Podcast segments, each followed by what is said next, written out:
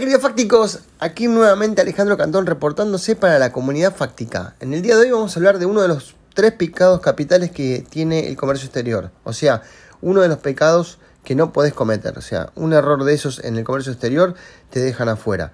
Y voy a tratar de hablar de un par de alternativas que yo le fui encontrando a, a esa opción porque hay cosas que nos fuerzan a cometer estos errores.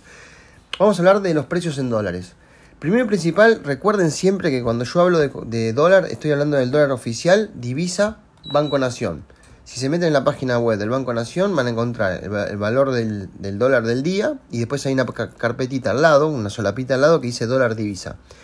Ese es el dólar internacional, es el dólar con el cual vos tenés que operar, que es un poquito más bajo que el dólar oficial. Em, entonces, ¿Qué pasa con el dólar y los precios? O sea, el primer pecado capital que tiene el, mercado internacional es que en, lo general los países no tienen inflación. Al no tener inflación no aceptan o no toleran o no entienden un aumento eh, del precio en dólares. A igual producto no puedes tener el mismo precio, eh, perdón, aumentar el precio. Entonces, ¿qué es lo que nos pasa en Argentina?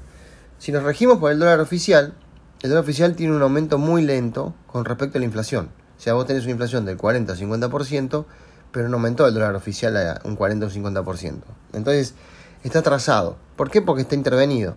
Entonces, cuando intervenís una moneda, genera este tipo de problemas. Problemas que afectan muchísimo a la Argentina, porque si vos querés ser serio, tenés que mantener un, un valor estable de precio, debido a que el mundo no tiene inflación.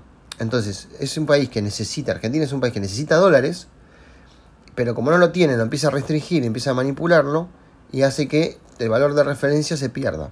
Por eso es, eh, la, gran la, gravedad de la situación es que hoy Argentina no tiene valores de referencia para tomar en cuenta, entonces está todo desvirtuado. Entonces, al no poder tener un valor de referencia, te aumenta vos el sueldo de tu empleado, te aumenta el flete, te aumenta el Uber, te aumenta la luz, te aumenta el material. Y, pero vos, cuando lo pasás a dólares, lo dividís prácticamente por la misma cantidad de dólares, porque vale casi lo mismo, aumenta muy poquito. Entonces está aumentando el valor final en dólares, lo que implica que hay una inflación en dólares grande en Argentina. La inflación de dólares en el mundo normalmente es, casi nula, está hablando de, un dígito, de 2-3% en algunos países, excepto en esta situación puntual de la pandemia.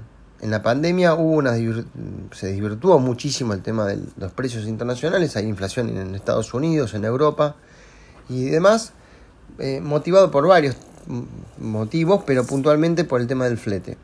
Al momento de, ver tanta parate comercial por todo el tema de la pandemia y, los cierres y, las cuarentenas, se empezó a importar menos en todos los países y el intercambio entre países bajó mucho. Entonces los, transportes empezaron como a, acumular para poder llevar mercadería a un país determinado, hay menos, menos oferta de marítima, incluso los courier que venden por, por avión eh, como DHL, FedEx y demás, cobran un plus por situaciones de emergencia.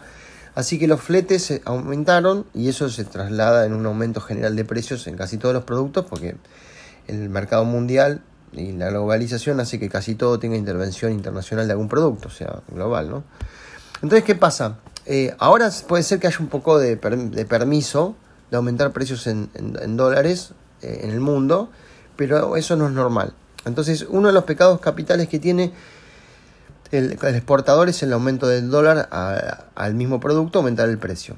Entonces, ¿cuál es la alternativa que yo a veces le encuentro?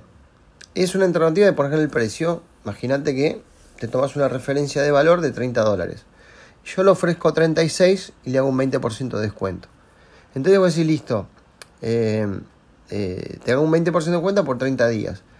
Entonces tipo, está bien, ve que vale 36, pero como por 20 días tiene un 20, entonces toma el 20% como valor de referencia, pero entiende que vale 36. Cuando ves que el, dólar oficial sigue planchado y sigue aumentando la, mm, eh, la, la, inflación, entonces voy a decir, bueno, listo, se acabó la promoción, ahora te hago un 10% de descuento. Es un aumento, pero es como que ahí lo puedes mezclar un poco con el tema de la parte eh, promoción. Si, si, no me compras tanto en, tanto tiempo, te doy un 20. Se, se termina la promoción, ahora eh, es un solo un 10 el descuento. Es un, es un, juego así. Si no, la otra que es un poquito más fácil de enmascarar es de armar combos. Tipo, comprando un delantal, va, con una billetera, una remera o algo que esté vinculado. Y si ves que aumenta el, dólar oficial no aumenta, te aumentan los costos, bueno, ya no le das la billetera. Pero bueno, tenés que sacar algo. Acá en Argentina pasa que los paquetes de galletitas te agregan, te sacan dos, tres galletitas más, pero el paquete más chico y vale lo mismo. Eh, hay sallé de leche o de yogures que hoy tienen 900 mililitros y no un litro. Y vos lo compras como un litro y no te das cuenta. Pero bueno, es un método medio que en definitiva se resume en un aumento de precio, pero es un poco más enmascarado. Si no, esos temas son eh, bastante críticos y la gente en el, exterior no lo entiende. O sea, no entienden la inflación y mucho menos eh, pueden ser socio tuyos en, en, la problemática argentina. Entonces la gran disyuntiva que tenemos nosotros como país y nosotros como emprendedores es cómo hacemos una política de precios internacionales seria para poder eh, tener un buen vínculo comercial con, el exterior. Así que, eh, bueno, eso es un gran desafío, hay que planificarlo y sepan que esto es un pecado capital. ¿Qué significa eso? Que si vos cometés un error de esto, perdés el mercado internacional.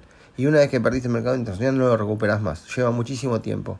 El mercado internacional es, un, es, un, netamente es un ejercicio de confianzas. Cuando vos cumplís, te empiezan a, a, empezás a crecer y normalmente eso siempre va para arriba. Piensen que cualquier eh, vínculo comercial con otro país, por más que eh, sea de mucho dinero, cualquier litigio internacional es muy caro. Entonces, eh, solamente a partir de ciertos valores tiene lógica, digamos, reclamar. Y además se ponen a veces tribunales internacionales, o sea, se te hace muy caro reclamar una diferencia con, en comercio exterior. Entonces, la gente apuesta sobre seguro. ¿Qué significa? Compra gente seria, gente que sabe que responde, que en las buenas y en las malas termina resolviendo. Eh, y bueno, eso es una forma. Me acuerdo una vez en la época del corralito, en donde no podíamos pagar al exterior y demás, eh, tenía un amigo que importaba productos Momo de, Italia. Y mm, tenía, le debía creo que 200 o 300 mil dólares al proveedor de, italiano. Y me dijo, me dice, no puedo pagarle. Yo digo, pero bueno, decirle que la verdad que el país no te permite y no te permite pagar. Dije, mira, hace 10 años que trabajo con ellos y si yo no, no le pago y no me venden más, no sé qué hacer. Entonces este, tengo que buscar la forma. Y bueno, terminó pagándole por medio de una cueva, que son herramientas para mandar plata afuera de manera negra, y el tipo la pagó. Y vos decís, pero te estás metiendo en un, en un, en un riesgo. Eh, a ver, porque no deja de ser un riesgo, te estás dando plata a una cueva acá y rogando que la plata aparezca del otro lado. No suele ocurrir que desaparezca esa plata, pero bueno, es una, maniobra que no está oficializada. Entonces se puso en riesgo el tipo para no perder digamos, la credibilidad con su proveedor, un proveedor que le dio siempre crédito y un proveedor que le dio confianza. Pero esa persona entiende que el, no cumplimiento en, en, comercio exterior implica perder para siempre esa posibilidad. Así que bueno, hoy les, les comenté uno de los pecados capitales. En otros podcasts le vamos a hablar de los otros dos y vamos a ir creciendo juntos en esta comunidad. Gracias.